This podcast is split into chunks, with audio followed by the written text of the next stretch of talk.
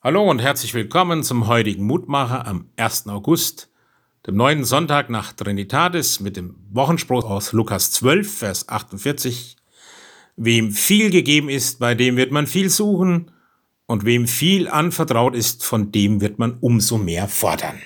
So harsch, so direkt endet ein Gleichnis Jesu von einem Haushalter, der im Auftrag seines Hausherrn, der auf Reisen geht, gleichsam die anderen Knechte, Diener und Angestellten des Hauses versorgt. Er kennt den Wille des Hausherrn, er ist ihm kundgetan. Wer sind also die, denen viel gegeben ist, auf uns übertragen?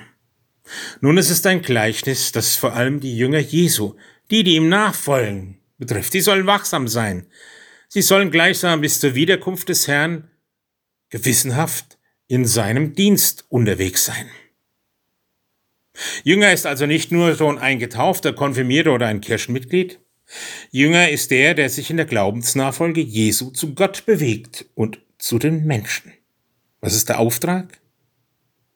Es ist festzuhalten, dass diese Mahnung Jesu uns wachsam und mutig macht für unseren Auftrag, etwas weiterzugeben von der erfahrenen Liebe und Güte Gottes von der Gabe der Befreiung, die wir durch ihn erfahren haben, von Schuld, von Lasten und von der Hoffnung, die wir durch die Auferstehung Jesu Christi haben.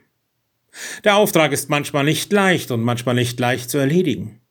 Aber der Jünger, der Menschen die Wirklichkeit, die Freude seines Glaubens vorenthält, lässt den prinzipiell nach Antwort auf die Lebensfragen suchenden Menschen allein.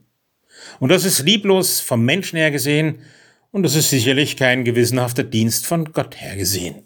Dazu will uns dieses Wort ermutigen. Ja, Herr unser Gott, du hast uns durch die Gaben des Glaubens und der Vernunft fähig gemacht, deinen Willen zu erfassen und zu befolgen. Wir danken für diese Orientierung, die uns hilft, unserer Bestimmung gemäß zu leben.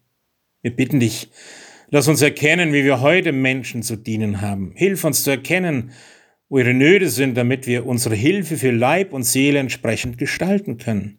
Und vergib uns, wo wir das aus dem Blick verloren haben oder falsch unterwegs haben. Und so segne uns auch an diesem Sonntag. Amen. Es grüßt Sie, Ihr Roland Friedrich Pfarrer.